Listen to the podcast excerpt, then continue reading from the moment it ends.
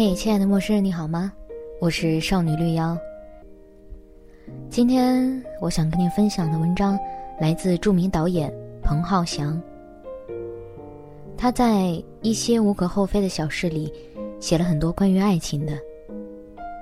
今天我要讲的是爱情残酷档案，停损不停利。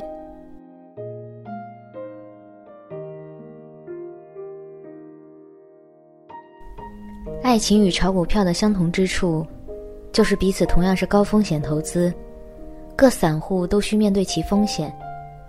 但唯一分别的是，你的股票一般都有停利和停损的上下限水位，一旦到了心中所赚的价位，就卖出套现；一旦跌至某个价位，就忍痛停损离场。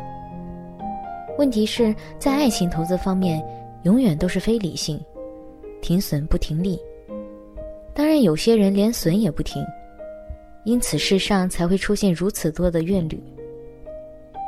A 小姐年近四十，在二十岁后曾拍过几次拖，最后都无疾而终。长期脱离的市场，令 A 小姐缺乏自信，她不放过任何结识异性的机会，甚至连每次求职信，她也附上一张在二十二三岁时拍下的沙龙照片。当时是二十世纪九十年代末期，网络并未彻底普及，一般求职信仍以邮寄方式投递。朋友都问你干嘛在求职时要附上个人照片？A 小姐却说这样是为了增加面试和录取的机会。朋友对此都深表怀疑。虽然 A 小姐年轻时样貌确实有点姿色，加上照片是典型模特沙龙照。基本上是一白遮三丑。大家都对 A 小姐这事情不太看好。那时还未流行 home working，因此大家必须在公司工作。一旦到了公司，即使只获得面试机会，这张照片只会徒增期望和现实之间的距离，更会让管理层觉得你是个言过其实的假大空，给人预期和实际成品有出入的不好感觉。当然，A 小姐并不介意。更有一个可能性是，她根本认为这张照片和现在的她没太大出入。所以，即使 A 小姐的朋友认为不太恰当，也不好意思直接告诉她。谁知她这个行动，竟然得到了意外的收获。她一封寄到新加坡某公司的求职信上，对，她不单是在本地发送。还把照片四处邮寄往海外。过去曾听到有人会把信藏在密封瓶中封好，然后投进海中，看它漂流到世界哪个角落。没想到，原来真有人回复。原因是这封信没有寄到他原先应征的公司，却错误投递到附近的另一所公司。那儿人事部主管 B 先生看了这求职信。被 A 小姐的照片吸引，于是尝试回信给她，开始和她联系。对 A 小姐来说，这样的意外邂逅简直就像所有好莱坞浪漫爱情轻喜剧的开场。A 小姐和 B 先生开始通信起来。A 小姐觉得与 B 先生甚为投缘。对于如此渴求爱情的 A 小姐来说，她什么看进眼里，都总认为是投缘的感觉。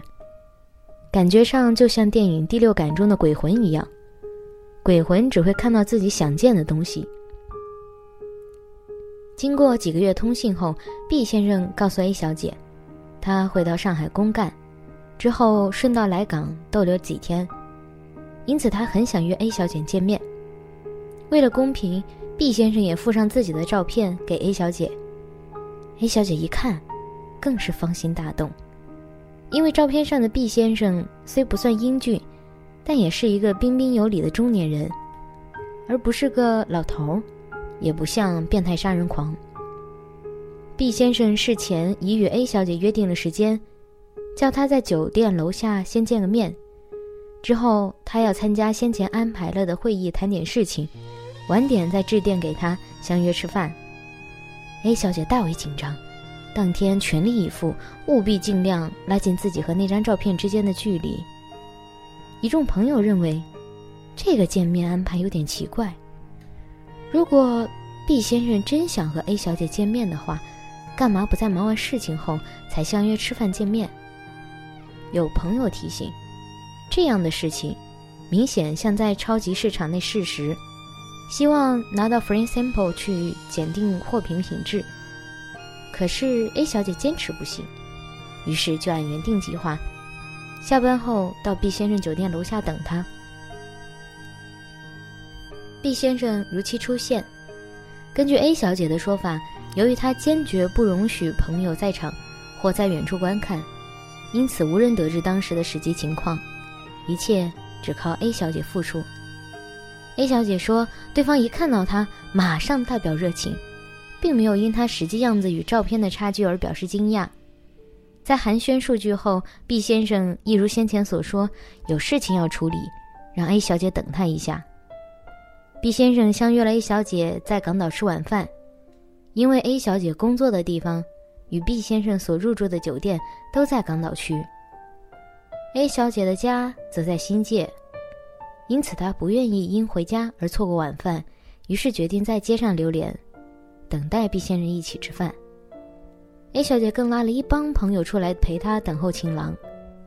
当然，B 先生整晚杳无音讯，也没有收到他的来电。朋友都劝 A 小姐不要再等，结果 A 小姐还是拉着朋友陪他等到夜里十二点，才肯承认 B 先生不会来的命运。在此之前，A 小姐还认为 B 先生可能工作未完，甚至是遇上交通意外。朋友都说毕先生提出这样的会面格局，显然是对这段关系设定了停损位，一旦发现货不对版，就立马撤退，提早停损离场。问题是，大家都觉得作为男士，跟陌生女子会面，都应有基本的绅士风度。即使货不对版，也可以彼此吃个饭聊不聊天。可是 B 先生的停损门槛似乎定得非常高，一众朋友都认定，要是 B 先生来到时看到 A 小姐如相片中人一样，他必定说后面的工作临时取消，我说没关系，晚一点处理也成。然后就马上带 A 小姐吃饭，定出了这样的格局，可见 B 先生连吃一顿饭的时间和精力也不愿冒险，一不对劲，索性马上掉头离开，企图把成本损耗减至最低。感觉上就像街边拉着你说找你去拍广告的模特经纪人，一旦确认无法把你蒙骗，就连之前给你的名片也会要回去。A 小姐对这个异地邂逅大感失望，表示男人都是可恶的东西。虽然在这样的场合，既然到了如此地步，当然不宜争拗，但其实问题一部分是来自 A 小姐。A 小姐寄上那张照片，就存有欺诈成分。当然，A 小姐也反驳：“我并没有货不对版呢，那个人真的是我呀。”对。如果你是一个商户，也许未必能控告你商业诈骗，但起码你一定是经营手法不当，故意误导消费者。就算不能将你定罪，也起码能在消费者委员会刊物上公布你的店铺名字，提醒消费者。所以这事啊，除了凸显 B 先生的小家子气外，其实 A 小姐也拿不到多少同情分。万料不到的是。B 先生竟如此之狠，连致电给 A 小姐说那个工作会议太长，不能吃饭之类的抱歉电话也不给。当然，也可能是 A 小姐跟那张照片的差距实在太大，导致毕先生对那种货不对版的程度衍生出一丝怨恨，于是急忙为自己这个香港求爱之行停损，并赶紧拉着朋友到夜总会狂欢，而忘记了 A 小姐这项烂尾的投资也说不定。